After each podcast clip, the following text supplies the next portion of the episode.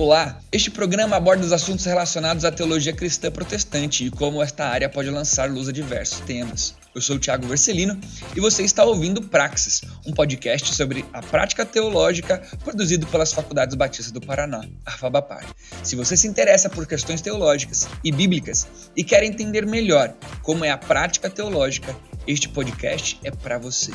Ajuste o volume, prepare a mente e o coração e seja bem-vindo.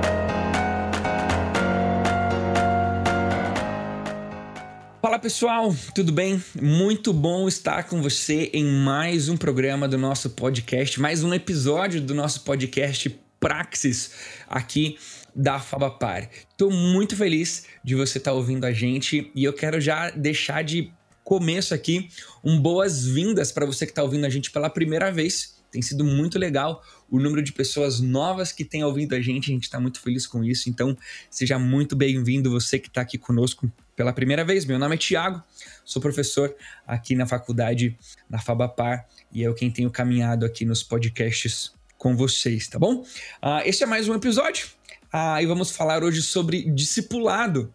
A gente vai entender um pouquinho sobre o que significa toda essa temática, né? O que envolve tudo isso. E para nós termos um bom papo, um gostoso papo, eu trouxe dois convidados muito especiais e que eu descobri já umas coisas aqui no nosso bate-papo prévio aqui que, olha, deu super certo, Deus vai construindo as coisas para que seja muito legal e tenho certeza que esses dois convidados vão arrebentar e você precisa ficar com a gente, mas antes de nós entrarmos na nossa temática, quero que vocês conheçam eles, então está aqui com a gente Antônio Cucu, ou melhor, né, o nome completo é Antônio Valdemar Cucu Filho. É um prazer, Tiago, estar é, nesse momento aqui participando do podcast da Fabapar. Para nós é um privilégio imenso. Muito obrigado pelo convite desde já. E o privilégio ele é, também se torna maior, a alegria se torna maior pela participação do próximo convidado que em breve irá se apresentar, né?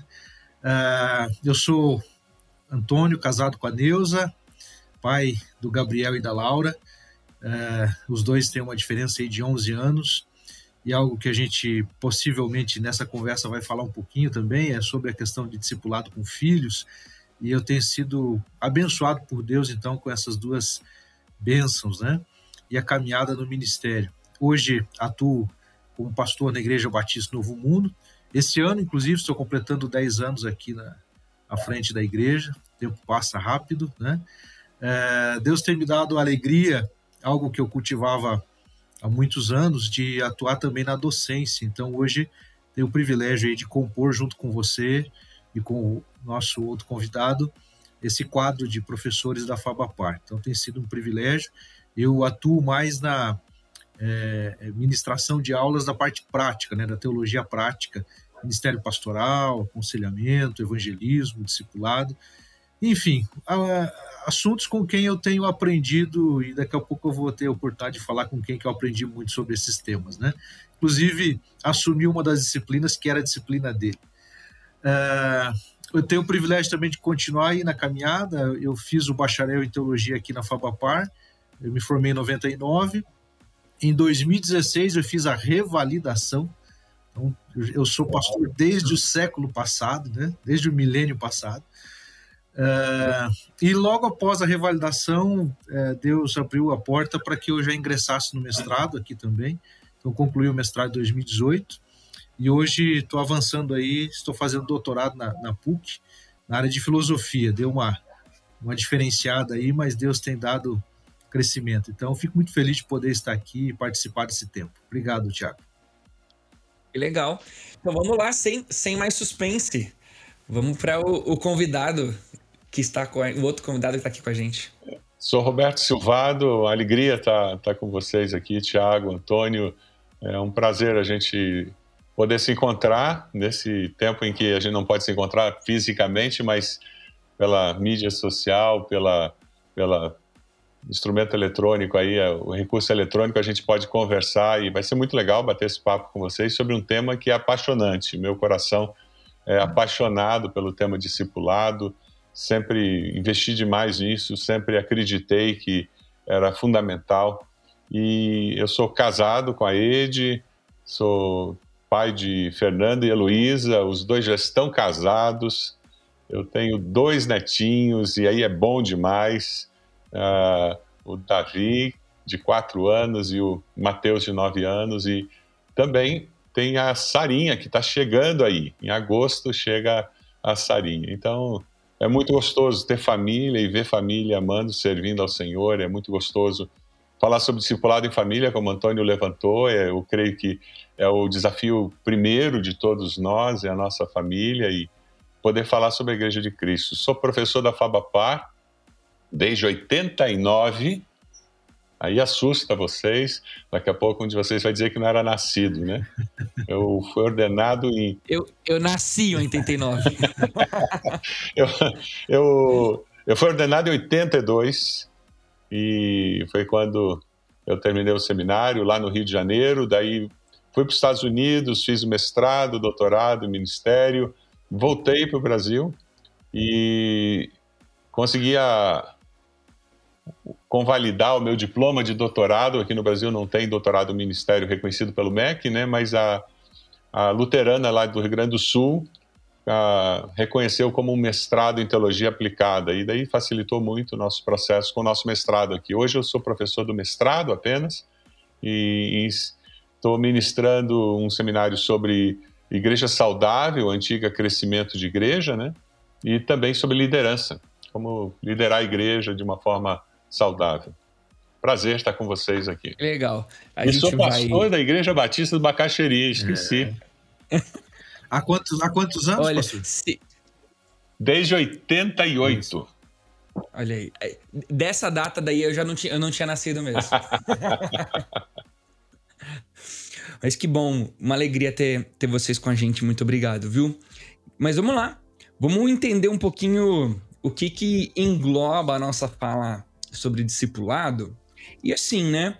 É, é inegável, eu acho que vocês, na experiência de falar sobre o assunto, presenciam isso, que falar de discipulado, para muitos cristãos, é algo assim: ah, vamos falar de discipulado de novo? Mas eu já sei, só, né, chamar para tomar um café. Só que isso demonstra muito uma falta de conhecimento sobre o assunto. Então, nessa caminhada de vocês, qual é a realidade que vocês têm presenciado em relação ao discipulado? A Igreja do Brasil, a Igreja cristã, ela é uma boa discipuladora? Ela não é uma boa discipuladora? O, os discipuladores, os pastores, os líderes ou quem discipula, eles são bons discipuladores? Estão equipados para isso? Ou é uma bagunça? Como que vocês têm visto hoje a situação de discipulado no ambiente que vocês estão inseridos? É, é, é gozado porque você, eu vejo as duas coisas. Eu vejo gente querendo demais discipular e ser discipulado, e eu vejo muita gente na igreja evangélica que ele é consumista, como nós estávamos falando. Eles consomem igreja. E discipulado não, não é uma coisa que encaixa na mente de quem consome igreja. O, é, eu vejo a igreja evangélica brasileira como uma igreja muito jovem. Eu tenho comparado a igreja evangélica brasileira com um adolescente, cheio de energia, cheio de vontade, mas com pouca maturidade para entender a vida, os fatos da vida. E essa igreja evangélica brasileira, ela é formada por muitas pessoas que são primeira geração.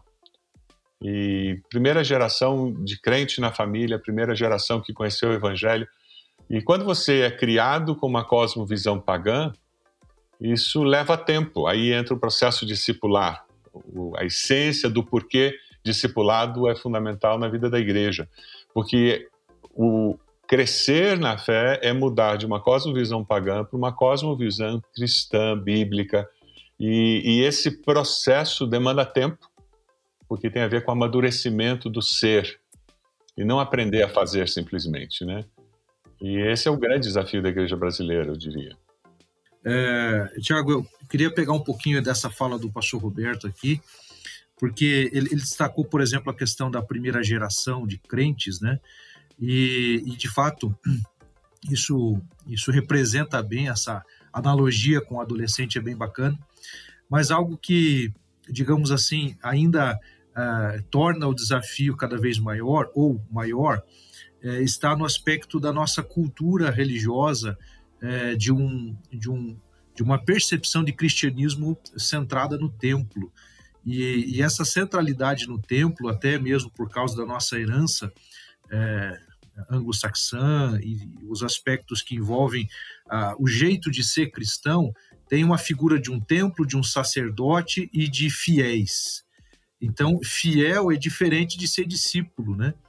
E pegando essa na carona essa fala que o pastor Roberto estava colocando, esses consumidores, esses primeiros discípulos que estão se tornando, eles já vêm pré-evangelizados, eles já vêm pré-cristianizados, digamos assim, e você precisa gastar nesse processo daquilo que a gente vai ainda explorar um pouco melhor, o discipulado em si, mostrar que a vida cristã não, não se resume a uma vida templária, a, a balançar a cabeça, né, para cima ou para baixo, ou torcer o nariz quando não gosta de alguma coisa, mas é você efetivamente é, participar da transformação do mundo, né?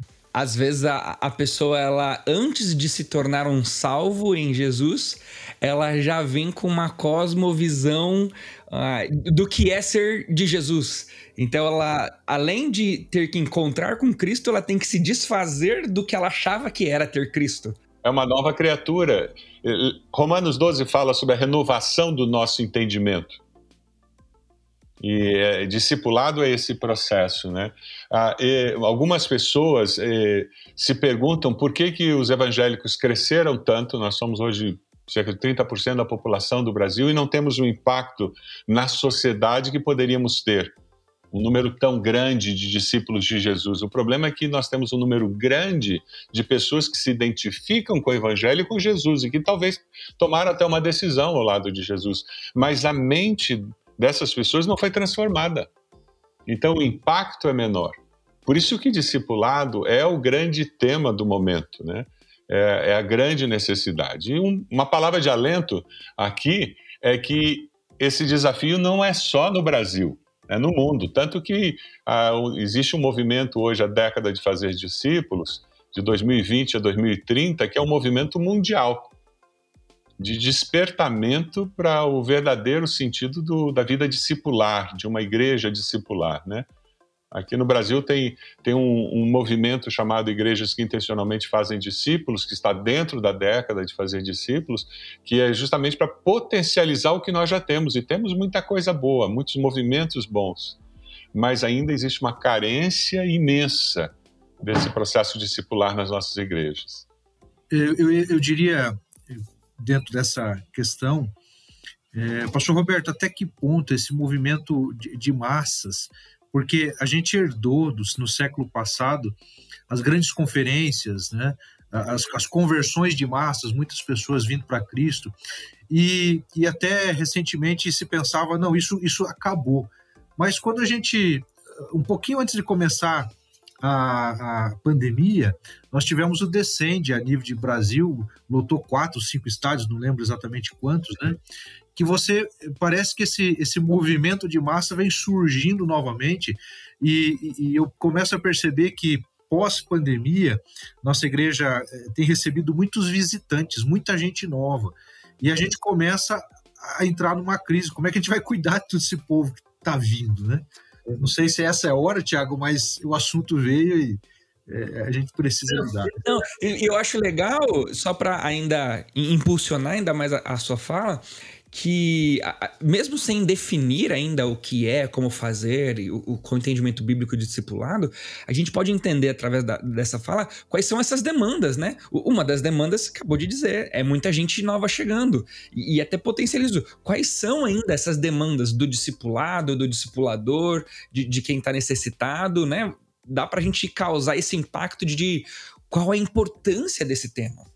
É, o, os grandes movimentos de ajuntamento de, de, massas que nós temos tido no Brasil, eles não têm sido essencialmente evangelísticos. Né? O próprio Descende é, é, foi uma aglomeração abençoada de, de membros de igreja.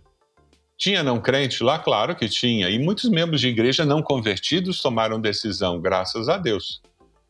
Mas é diferente de uma, uma conferência do Billy Graham, por exemplo, ah, em que você tinha um número exagerado de pessoas não convertidas, porque o enfoque, todo o trabalho prévio que era feito antes das conferências do Billy Graham fazia com que pessoas não convertidas estivessem presentes, né? Então, ah, é diferente. O, movimentos como esse Descende e outros que têm surgido, eles são fantásticos no sentido de alinhar com algumas pessoas a necessidade de crescer. É, eu diria mais que movimentos como esse são movimentos de avivamento, né? Como o que tivemos aqui no, no estádio do Atlético em Curitiba, é, aquilo ali é um grande movimento de avivamento, de aquecimento do coração dos evangélicos, né? Unidade da igreja, isso mesmo.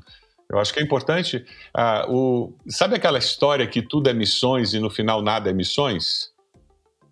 Ah, é, eu gosto de dar nome aos bois, porque daí fica mais fácil você avaliar, você identificar como, como tornar aquilo ainda melhor e, e como ter o, aproveitar o, o resultado daquilo da forma adequada, né? Então eu acho que é importante a gente ter em mente isso. Agora, o movimento discipular no mundo é, é algo orgânico que está surgindo e é interessante porque ele tem surgido de, de várias lideranças, de várias características denominacionais, teologias, mas dentro de uma proposta de que isso é uma resposta à grande comissão, né? É perceptível que há um, não há um foco, né? É, está disperso essa, essa, uh, esse crescer do discipulado a nível mundial, né? E aqui no Brasil também eu, eu tive participando de alguns eventos é, além, né, além dos muros da, dos batistas, e você também vê essa fala sendo colocada com muita evidência, com muita ênfase, né? E também na internet aí vários é, youtubers é, cristãos, pregadores aí que estão falando muito sobre essa questão do discipulado. Eu fui convidado para falar sobre discipulado é, e foi numa igreja de linha é, histórica pentecostal, né? Uh, e que não tem essa característica historicamente falando. Mas eu achei muito interessante porque eu fui convidado lá para falar sobre isso. E o pastor disse assim: Pastor, nós precisamos ser treinados, porque a nossa denominação não nos treinou para isso. Então, é por isso que o senhor está aqui. Foi bem bacana. Legal, Legal. bacana. Não, é, é e é interessante, porque se você vai lá para a história, então, por exemplo, o avivamento do país de Gales foi algo lindo, maravilhoso que aconteceu, o número de conversões. Mas eles não tiveram uma dimensão discipular envolvida, eles construíram grandes templos. Aquele avivamento que aconteceu numa geração, ele acabou naquela geração. E depois, na geração seguinte, eles tinham templos enormes vazios. E já você vê um movimento com Wesley, porque ele usou aquelas reuniões nas casas, porque ele tinha prestação de contas, ele tinha estudo da palavra. Foi algo que surgiu, um avivamento que surge dentro da igreja anglicana, mas que dura até hoje. Nós temos a denominação metodista como, como resultado daquele movimento discipular que aconteceu ali com Wesley. Wesley historicamente produziu discípulos, né? Exato. Discípulos que fizeram discípulos, que fizeram discípulos. A grande comissão, a gente foca demais no ir. Mas se você lê com cuidado a grande comissão, nós temos que ir, mas para fazer o quê? Discípulos. Então, na realidade, o centro da grande comissão é o fazer discípulos. É, é, é, até uma, uma discussão uh, teológica, exegética longa nesse texto, né? Se a ordem se a ordem está no ir ou se a ordem está no fazer discípulos. E o ir, na verdade, é um gerúndio do faz, da ordem de fazer discípulos. Né? Na realidade é indo, Vamos... né? Indo, exatamente. Vamos conceituar então um pouquinho? Estamos falando de discipulado, vamos trabalhar então o que é de fato esse discipulado, né? O que é, para que, que serve, como que faz. Vamos tentar conceituar. E discipulado é te chamar para tomar um café, discipulado é um livreto com 12 lições. Tô brincando aqui porque eu sei que no, no nosso pré no nosso pré-jogo a gente já uh, brincou um pouquinho Tiago, com Batista coisas. são 13 lições, porque você tem o 13. domingo. Entendi. e, no, e, no, final do trimestre ali, o batismo acontece Deus, te, Deus te abençoe, vai em paz. Acabou o discipulado. É, mas, mas veja, isso realmente nos ajuda a startar essa, essa sua abordagem, né? Ah, eu mesmo fui treinado, fui é, é, inserido num contexto onde, durante muitos anos, o que eu ouvia de discipulado era justamente isso, a classe de catecúmenos. Eu fiz é, essa, eu fiz. Tem que corrigir bem o nome, não é classe discipulada, era classe de catecúmenos, né? Que era uma expressão justamente para falar dos novos da fé. Agora, sim, a minha, minha provocação aqui não é para desmerecer o trabalho que foi feito. Obviamente que chegamos até aqui por causa de, de, um belo trabalho que foi feito de base, né? onde você tinha realmente uma exigência de ensinar a doutrina, os fundamentos da fé. Contudo, é, Deus tem nos dado privilégio, eu vejo que nós somos uma geração ou gerações privilegiadas, justamente para perceber que é muito mais do que isso, né? vai, vai além disso. Então, discipulado é uma caminhada, é, se usa muito uma expressão vida na vida. Né? Verdade. O, é, é essa questão do, do, da gente quebrar esse paradigma que discipulado é você preparar alguém para o batismo. Discipulado é alguma coisa que alguém com curso teológico ou pastor deve fazer. Então você, você cria em cima do pastor uma expectativa de algo que vai ser impossível ele fazer. Você transforma discipulado só em transmissão de conhecimento. A dimensão cognitiva, principalmente dentro de denominações históricas como a nossa, a dimensão cognitiva do discipulado é muito reforçada.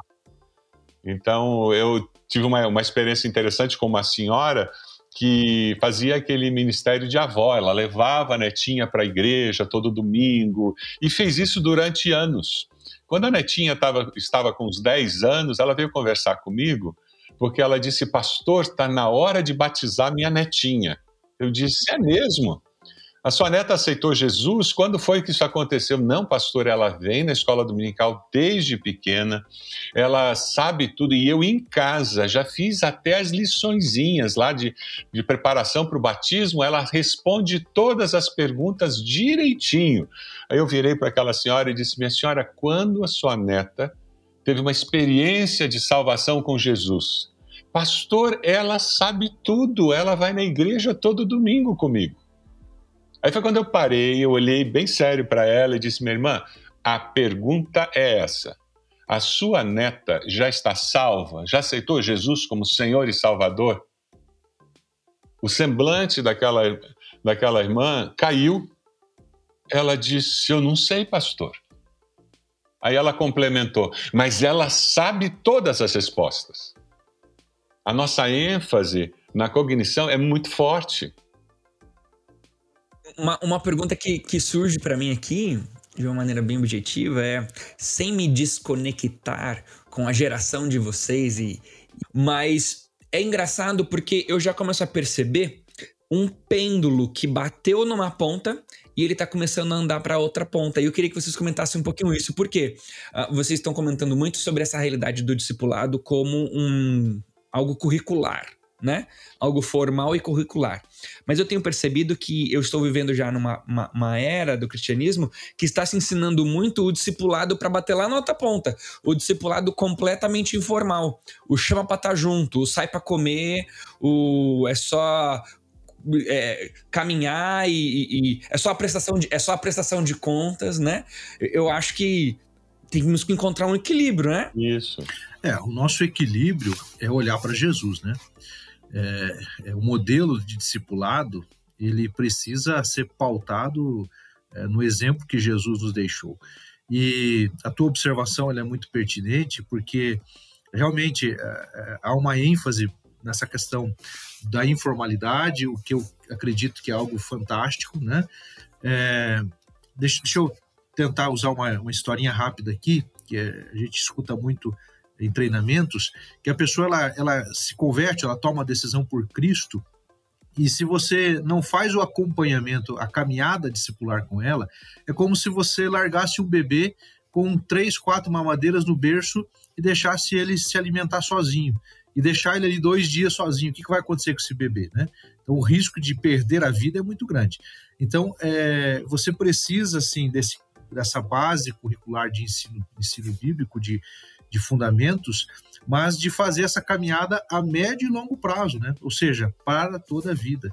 E eu creio que quando eu digo modelo de Jesus, é porque Jesus caminhou com seus discípulos. O Sermão da Montanha é um, um período, uma pausa para é, passar os fundamentos, né?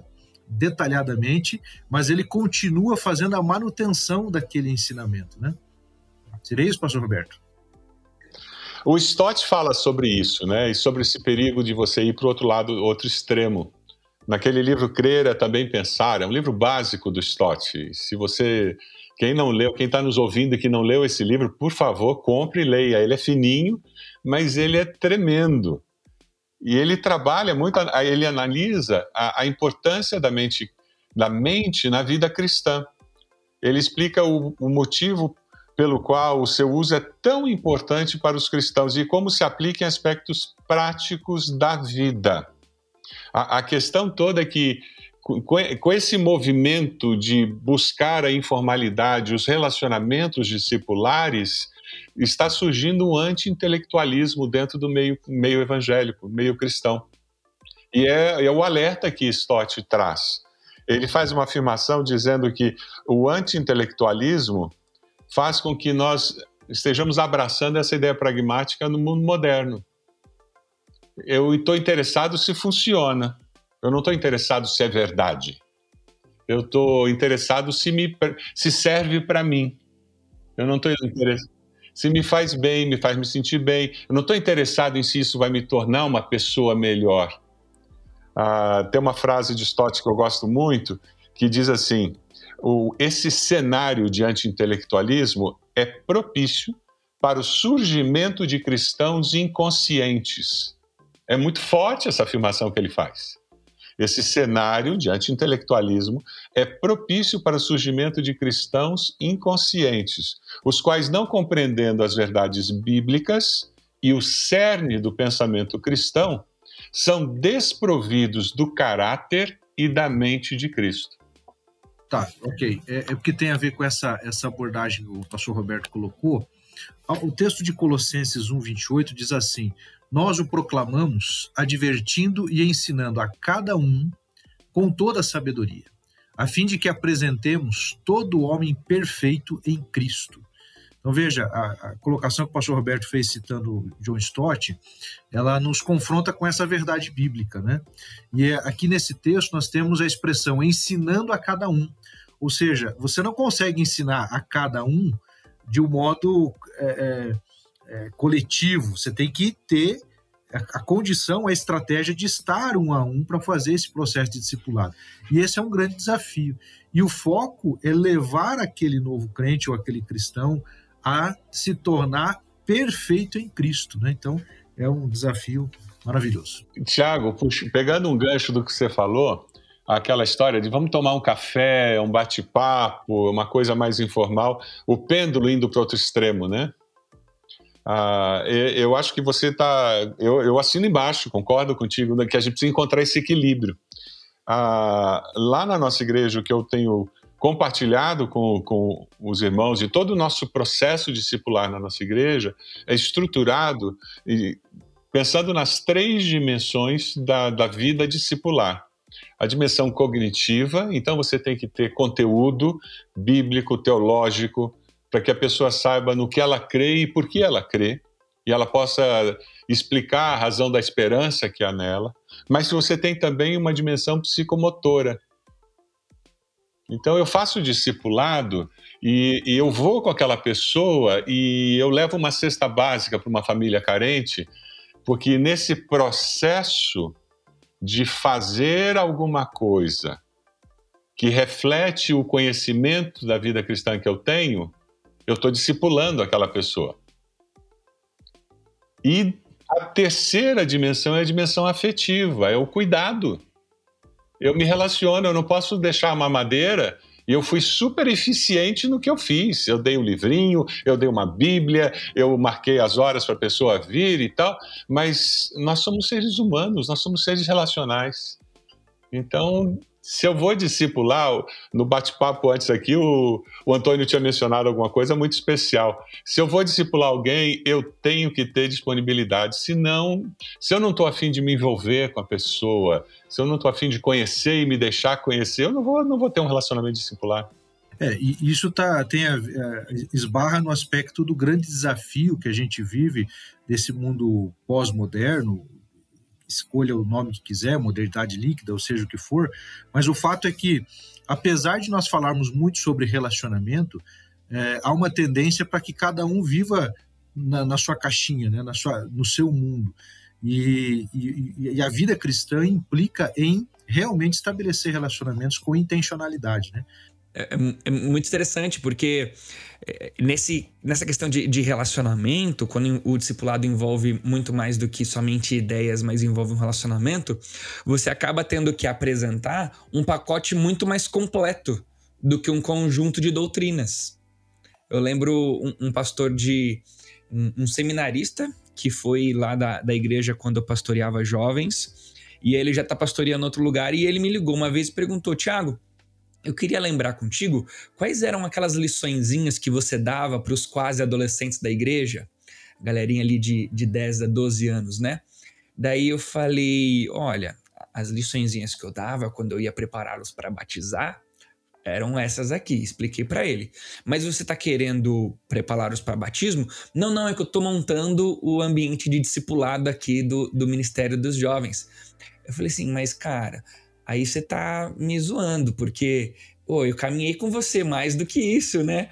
Aí ele, pô, Thiago, não fica bravo comigo. Eu falei assim, lembra quando a gente ia lá para casa? Aí ele, pô, foi mal. Vou até desligar o telefone aqui, depois eu converso contigo.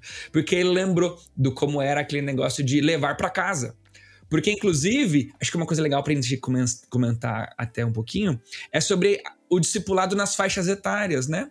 Porque o pastor Silvado comentou essas três dimensões e talvez elas tenham cargas diferentes em diferentes faixas etárias, né? Por exemplo, um, um adolescente, um jovem, um adulto, né? Como é que seria essa divisão de um caminhar com, com faixas etárias? Você tem a ver com, a, com o momento da vida da pessoa, a possibilidade da pessoa, por exemplo, numa criança, o cognitivo está muito presente, mas você não pode abrir mão do afetivo. Porque o coração da criança vai abrir se ela se sentir amada, aceita. E ela não pode levar, talvez fazer um atendimento, levar uma sopa para morador de rua, mas ela pode escrever uma carta para um amiguinho que está no hospital, ela pode fazer um telefonema e, e entende? As três dimensões é, é, é, elas são necessárias porque elas fazem com que o discipulado seja integral no ser. E você, conforme a pessoa, conforme o momento, você vai usar um, mais um ou outro, mas eles se complementam, independente da geração. Então, no jovem, a, a capacitação, a parte que é, é, mais de treinamento, vai, vai acontecer de uma maneira diferente de um, um idoso de terceira idade. Eu acredito que o, que o pastor Roberto em algum momento ainda toque nesse assunto, mas é, é, bom a gente pensar na questão que o discipulado ele precisa, ele é dinâmico, né? Então existe níveis de relacionamento, níveis de discipulado diferenciados e que você vai ter, por exemplo, dois adolescentes, um um pouco mais maduro na fé, caminhando com outro adolescente, é, o que a gente percebe acontecer na igreja. E isso acontece de um modo orgânico eu percebo entre os adolescentes muito esse movimento de um cuidando do outro de modo muito orgânico. Não foi preciso chegar um líder, ó, oh, você vai cuidar do fulano, você vai cuidar do Beltrano. Eles criam esses vínculos, né? Mas também precisamos ter e, e Deus dá isso. Eu vou usar um exemplo bem particular. A minha esposa ela tem uma uma facilidade para trabalhar com crianças e recentemente ela está trabalhando com discipulado de meninas junior, meninas na faixa etária de 10, 11 e 12 anos, né? E tem sido uma experiência fantástica, tanto para ela quanto para as meninas, a ponto das meninas ficarem no pé dela, tia, tia, quando é que vai ser o nosso encontro? Queremos conversar. Então, essa relação, essa interrelação né, de gerações diferentes é, tem o seu ganho também. Né? E aí nós precisamos, eu creio que a palavra orgânica, deixar a igreja incentivar que isso aconteça nos relacionamentos é bem bacana. Ah, é muito importante a gente lembrar também da família. O, nós estamos falando muito de igreja, né? Mas isso que a sua esposa está fazendo, Antônio, ela está sendo um suporte para o discipulado que as famílias devem fazer. Porque o relacionamento pai e filhos, mãe e filhos, é fundamental nesse processo discipular. Porque veja, você pode até ter um pai que não passe muita cognição, muito conhecimento para o filho, mas na parte afetiva e na face psicomotora, ele está passando tudo, porque a criança repete o comportamento dos adultos. Entende? Seria o discipulado então, não é... intencional, pastor? Indireto. O não indireto. intencional acontece por. As crianças absorvem. Criança é como uma esponja, né? Ela absorve tudo que está ao redor. Então, se ela está numa família que mente e que pede para a criança lá de 8 anos, diz que a mãe não está, aquela mãe está discipulando a filha. Está discipulando com valores pagãos, mas está discipulando é uma influência, né? A influência pode ser positiva ou negativa, mas ela pode, né? A, a gente fala muito isso para jovem adolescente, falando até um pouquinho do meu contexto, né? Você sempre vai causar influência a alguém. O problema é que se você quer se capacitar para ser uma boa influência ou se capacitar para ser uma má influência. E veja, e pai e mãe precisa intencionalmente investir tempo nos filhos e se você tem mais de um filho, investir especialmente com cada um deles, porque cada filho tem uma característica diferente. Então, é, é, é, é, são essas conversas que, que complementam o que a igreja faz, complementam aquele culto doméstico que a família sentou e a família abriu a Bíblia e, e nós estamos conversando. Então, a, a, gente tem que entender que a, a, o discipulado ele acontece organicamente e ele acontece intencionalmente, formalmente. E um não é melhor do que o outro, mas eles se complementam. Uma questãozinha que me veio agora com relação a essa influência é muito comum nos dias de hoje essa influência se transformar em algum tipo de autoridade. O discipulado se transformar naquela questão do ser. Agora, eu sou. Assim, né? De novo, até a brincadeira vai ficar muito em torno desse assunto, porque eu pastoreei jovens muito mais do que pastoreei à frente de uma igreja. Então, os exemplos de juventude estão muito mais frescos à minha, à minha memória. Mas é aquela história, né? Ah, eu estou gostando de alguém, quero começar a namorar com alguém. Ah, mas primeiro eu preciso perguntar pro meu discipulador se eu posso namorar com ela.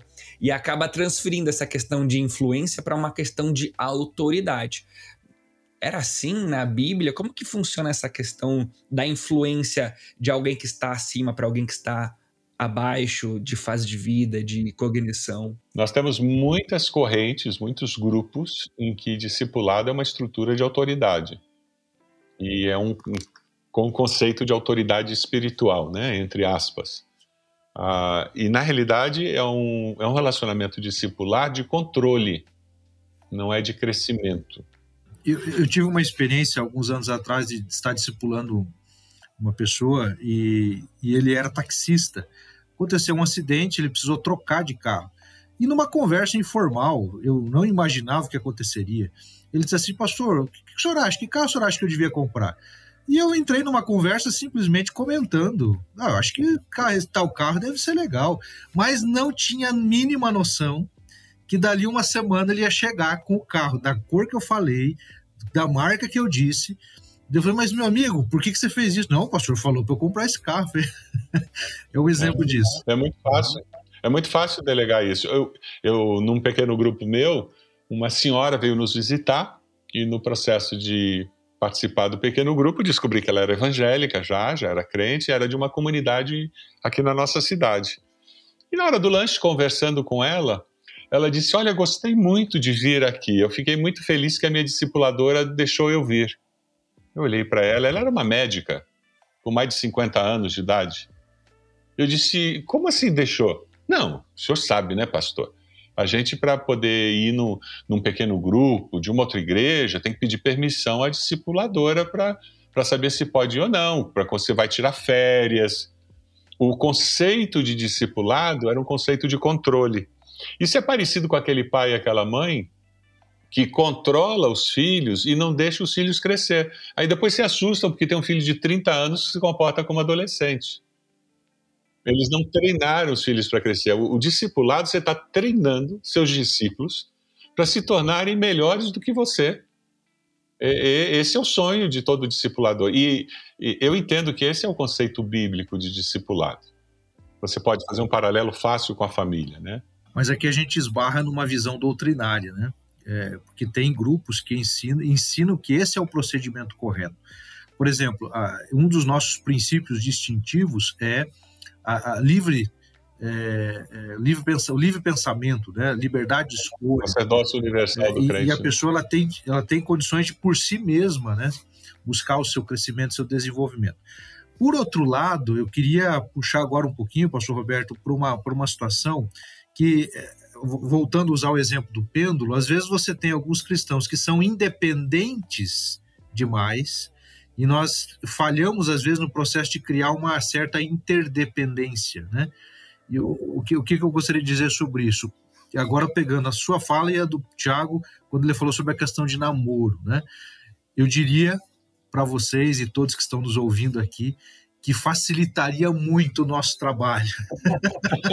Se é, eu não digo que tem que antes de namorar perguntar, eu não digo assim pedir permissão, mas eu acho muito válido. Eu tenho experiências tanto positivas, positivas no sentido da pessoa vir, pastor, tô, eu estou pensando em namorar fulana, beltrana, a gente orientar o processo.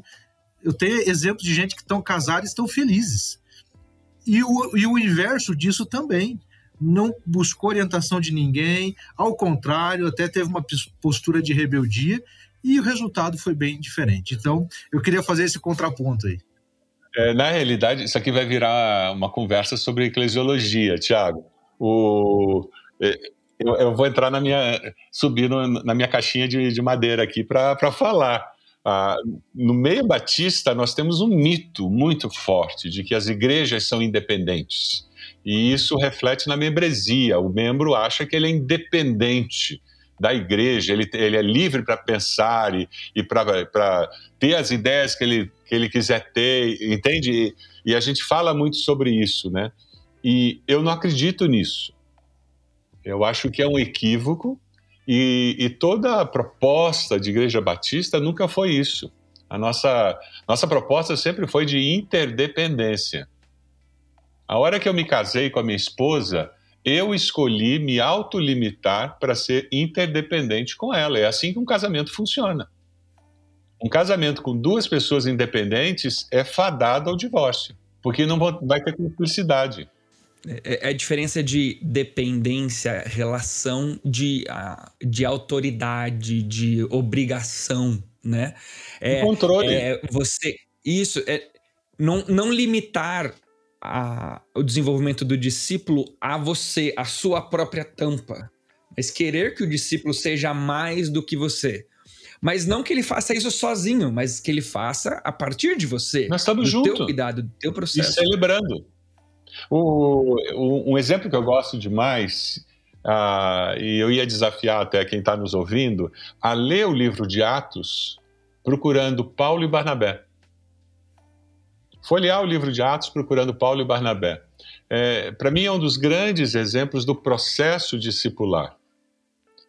Ah, no começo, eles ficam numa cidade durante o mais de ano estudando e, e Barnabé está discipulando aquele bebê na fé, que tinha muito conhecimento, tinha uma cosmovisão judaica e que precisava mudar a sua cosmovisão.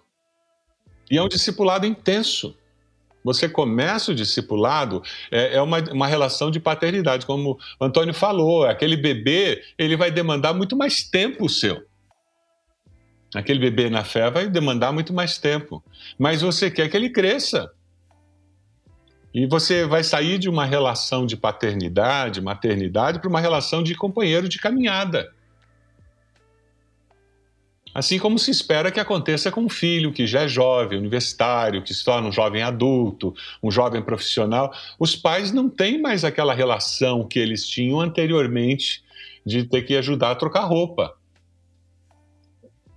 é, é, maturidade. Você já tem uma, uma relação de companheiro de caminhada, estamos conversando, até que vai chegar um momento em que aqueles filhos cresceram. E você tem uma relação de. Minha filha tem dois anos e nove meses e ela já quer trocar a roupa dela sozinha e escolher a roupa dela. tem, tem uns discipulados de filho que tem que dar adiantada aí no processo. Senão o, meu, perde... o meu filho queria ir de, com neve do lado de fora, ele queria sair de calção. Aí o que, que nós começamos a fazer? A minha esposa colocava duas opções de roupa na cama, então ele escolhia, porque ele tinha uma necessidade absurda de escolher. Então nós, nós oferecíamos duas opções, aí ele escolhia. É, mas olha que. Mas isso é a relação de paternidade maternidade. Você está discipulando alguém que é imaturo. Mas olha que legal esse exemplo, né? Porque você, ao mesmo tempo, oferece o poder de escolha, mas você direciona para aquele caminho mais seguro, que é o que o discípulo por causa da, da imaturidade. É, é o que o discipulador precisa fazer, né? Ele precisa direcionar o novo discípulo para o caminho seguro. É... E chega, Antônio, depois no final, o, o, a relação é de mentoria só. Porque aquela pessoa já está voando. Foi o que aconteceu com Paulo. Você chega no final do livro de Atos, começa com Barnabé e Paulo, Barnabé e Saulo, Barnabé e Saulo. De repente aparece Saulo junto com Barnabé, Saulo, Barnabé, e Barnabé desaparece e só fica Saulo. Só fica Paulo no livro de Atos. É, é, acho que uma, uma coisa legal que foi falada aqui, é, três palavras apareceram e eu queria combiná-las. Nós falamos de independência, aí, Tiago, você falou de dependência, e a terceira que é a interdependência, né? Então, existe um modelo de discipulado que gera dependência do discípulo para com o discipulador. Então, ele tem que fazer a, aquela, aquela sequência de protocolos, né? E se quebrar o protocolo, ele está tá fora da bênção. Então isso é nocivo, isso não tem. Está fora da tá visão. Fora da, isso, isso não tem amparo nas, nas, escrituras. O outro extremo é aquilo que a gente já falou da independência, né? Que a pessoa acaba é, indo numa velocidade diferente. E a interdependência é quando gera então essa relação onde é, um entende o papel né, do outro.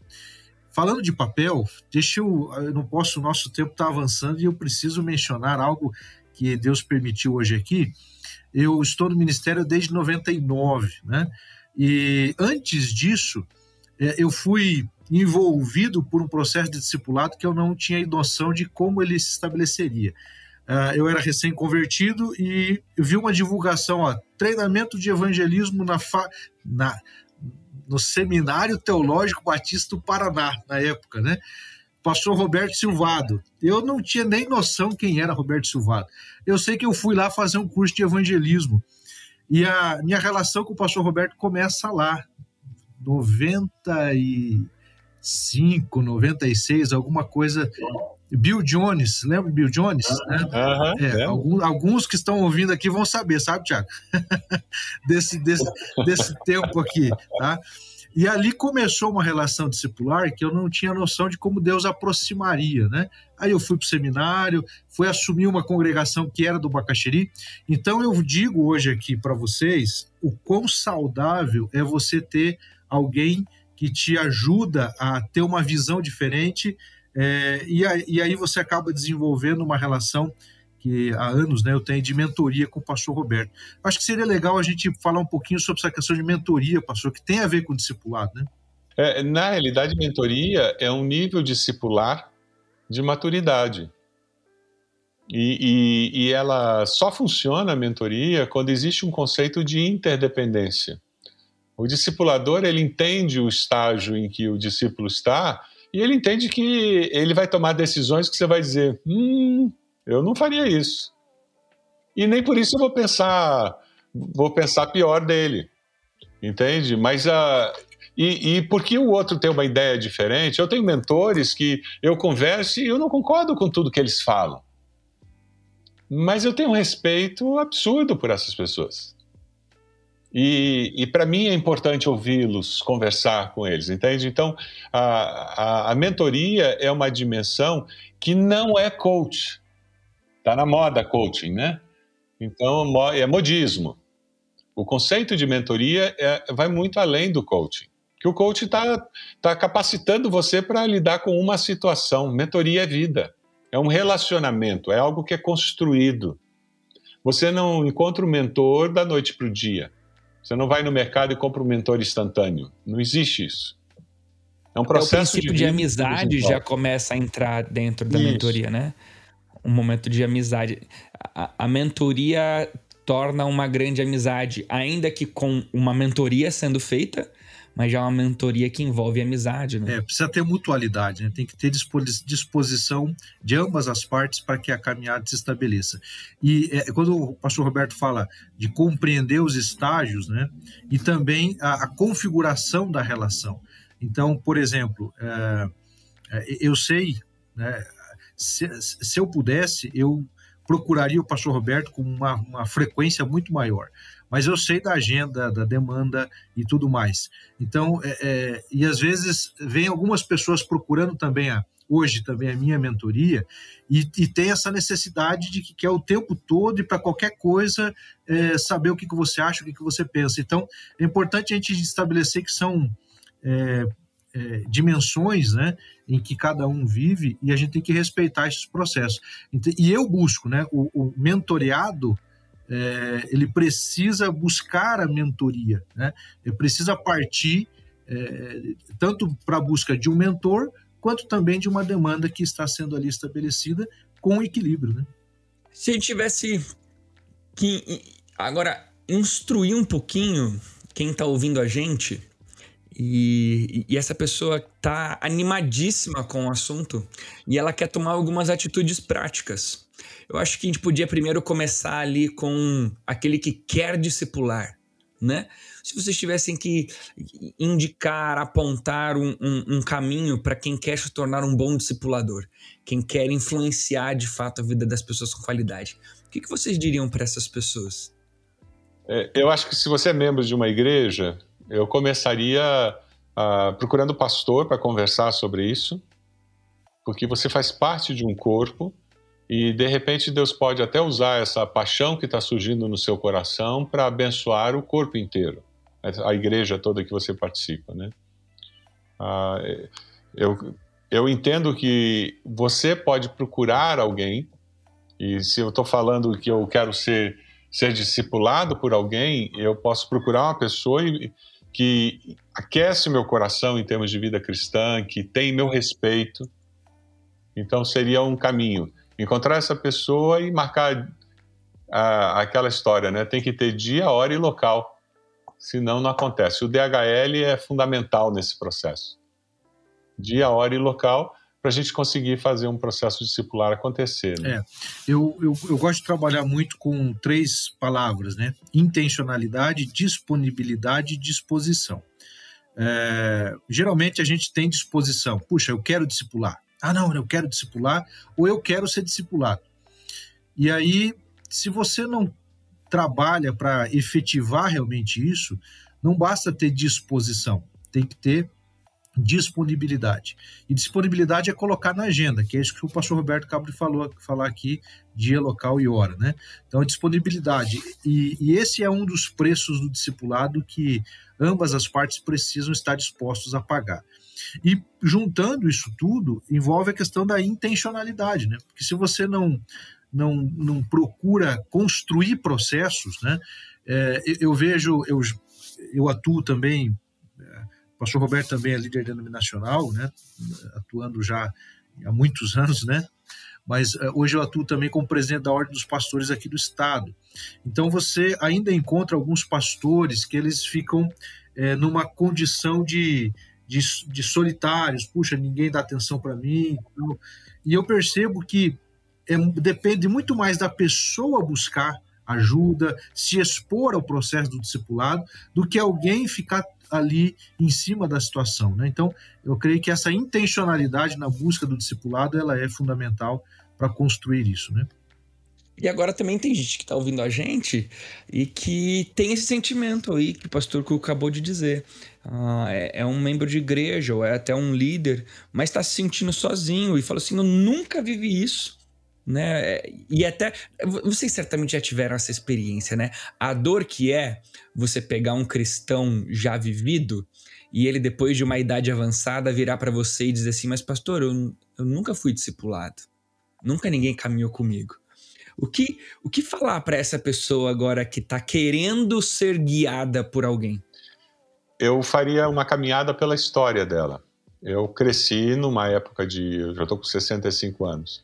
Eu cresci numa época que não se falava discipulado. Discipulado era preparar para batismo só. Era a classe de catecúmenos com uma apostila uh, mimeografada, uh, espaço 1, uma apostila de 50 páginas assim, e você tinha que decorar aquelas respostas para responder na assembleia da igreja, né? Porque ia ser exame oral, profissão de fé na assembleia da igreja, e no final o pastor terminava de fazer pergunta, ele virava para a congregação e dizia: Mais algum irmão gostaria de fazer uma pergunta? Era esse processo. Ah, eu, eu iria com essa pessoa na história dela, porque ela ia conseguir identificar na história dela quem foram os discipuladores informais e orgânicos. Então eu tive pessoas que tiveram um papel fundamental na minha vida, crescendo e for, me discipularam. Na minha juventude, eu vejo o pastor Marcílio Teixeira intencionalmente me discipulando. Quando eu acerto minha vida com Deus aos 19 anos, fazendo faculdade, ele me coloca um desafio imenso que era liderar a juventude da igreja. E ele caminha comigo nesse processo. Ele trabalhou na parte cognitiva, ele trabalhou na parte psicomotora e na parte afetiva, porque a hora que eu chegava no gabinete com as minhas perguntas e as minhas dúvidas, ele tinha tempo para mim. Então, não existia esse conceito formal de que fulano é meu discipulador ou que eu discipulo ciclano. Então, eu ajudaria um membro de igreja antigo que tem esse sentimento fazer uma caminhada. Ele vai encontrar algumas pessoas que o discipularam, que a discipularam informalmente. E, e, e isso vai ser positivo, que vai fazer bem para minha autoestima, entender, puxa, eu posso ser mais intencional e ter um impacto ainda maior. Se de fato eu adotar pessoas como meus discípulos, eu investir intencionalmente na vida dessas pessoas. Eu creio que algo, algo nessa direção também. Eu, eu, ouvi uma palestra do Dave Earley é, e ele estava lançando o livro Três Coisas que Todo Pastor Deve Fazer. E ele, ele falava sobre a, a visão de Jesus em investir nos jovens. Né? E ele coloca algo que é óbvio, mas eu nunca tinha me apercebido. A maioria dos discípulos de Jesus eram jovens. Né? E, Je, e Jesus gasta tempo com eles, investindo na vida deles. Então, eu creio que essa palavra, pastor Roberto, ela é fundamental para essa condição, mas eu também diria assim para nós pastores agora, os líderes, né, líderes de juventude, líderes de células, de pequenos grupos que estamos acompanhando aí, a importância de eu também procurar discípulos, eu procurar é, ver o potencial das pessoas e investir na vida delas, né? Creio que é fundamental. Vamos, vamos trabalhar aqui uma, uma, uma última fala de vocês para dar aquele tchau, mas eu gostaria que também fosse um momento, eu brinco com uns outros, nos outros podcasts, eu, eu brinco, né? Agora é hora de vender o livro, passar a agenda de show, tô, tô brincando, mas consumir, né? Aonde que a gente pode encontrar um pouquinho daquilo que vocês falaram, aonde vocês estão sentados, baseados e tal, e uma última, uma última palavra, acredito que foi foi muito bom esse tempo que nós tivemos juntos aqui. É, o, o, eu vejo igreja multiplicadora, para quem é batista, fica fácil isso. Você tem muito material sobre isso disponível. O livro do pastor Marcos Paulo sobre vida discipular é muito bom também, que está dentro da igreja multiplicadora. A igreja multiplicadora é uma visão, é um resgate de grandes valores que os batistas sempre abraçaram. Então, o que, o que ela faz não é apresentar um pacote, né? E algumas pessoas se frustram até porque eles querem um pacote, né? O que ela faz é resgatar princípios, princípios eternos que quando eu começar a aplicar na minha vida e na, na igreja que eu lidero, no grupo que eu lidero, eu vou começar a ver essa transformação discipular. Que na realidade, a, o, o desafio que nós estamos falando aqui é nós temos um, nos tornarmos uma igreja com visão discipular. A igreja com visão discipular, ela, ela vê pessoas de uma maneira diferente. Então, eu não faço um jantar para casais. Não, eu, eu, tô, Eu estou discipulando aqueles casais que estarão naquele jantar. Então, como que eu, que eu faço toda a programação? Ah, eu, eu não faço um culto de juventude animado ou um acampamento. Quando você tem uma visão discipular, ah, você vai dizer o que, que eu posso fazer antes desse acampamento para preparar as pessoas para absorverem melhor a experiência que eles vão ter. Que experiência eu quero que as pessoas tenham? Então, quando terminar o acampamento, as pessoas vão dizer o quê? Entende? Então, eu, eu tenho toda a programação baseada nisso, e depois do acampamento, eu tenho alguma coisa construída para dar prosseguimento. Isso é uma igreja que funciona com uma visão discipular. Infelizmente, nós temos uma cultura de evento, e evento é evento eu diria, como o pastor Roberto focou mais essa questão da comunidade, vida em comunidade e, a importância disso, é, eu queria direcionar mais para a minha responsabilidade pessoal. Né? Então, é, eu preciso ter a iniciativa de buscar ser um discipulador e ser discipulado, porque as duas coisas caminham juntas. Para que eu possa oferecer, eu possa entregar algo a alguém, eu preciso também receber e essa caminhada ela é muito saudável. Mas para que isso aconteça, é preciso ter uma disposição de reconhecer que nós precisamos uns dos outros, né? Um, um, problema que nós temos ou um desafio acaba sendo o orgulho, a vaidade. Às vezes a pessoa acha que ela não tem muito mais o que aprender, ou coisas do gênero, né? Mas é ter humildade de saber que nós somos eternos aprendizes, né? O apóstolo Paulo fechando a última carta lá de 2 Timóteo, né, muito provavelmente um dos seus últimos escritos, ele vai dizer: traga-me é, os pergaminhos, é, é, ou seja, eu traga-me a Marcos, né? Ou, ou seja, ele, ele, ele vê a importância do relacionamento e de continuar aprendendo. Então, ter um coração ensinável é fundamental para essa caminhada aí. Né? Eu quero, quero agradecer muito a presença de vocês dois aqui no podcast aqui no Praxis da Fabapar. Uma alegria muito grande, é, não só pelo, pelo conteúdo, né? Mas por saber que a gente tem a possibilidade de ter esse conteúdo junto com a gente, né? Seja no mestrado, na graduação. É muito bom ter vocês, agradecer o tempo, a disponibilidade, a agenda aí de vocês estarem conosco. Certamente quem nos ouviu ah, foi grandemente abençoado. Se você curtiu esse podcast, eu quero desafiar você a compartilhar ele com mais pessoas, para que mais gente possa uh, ser abençoado por esse conteúdo. E nas plataformas onde você estiver ouvindo a gente, que você fizesse todos os, os requisitos de divulgação que existem disponíveis nessa, nessa plataforma. Seja ativar o sininho, clicar na flechinha, se inscrever, compartilhar e tudo mais, tá bom? Muito obrigado mesmo por vocês estarem com a gente e até o próximo Praxis aqui na Fabapar. Um abraço e até mais.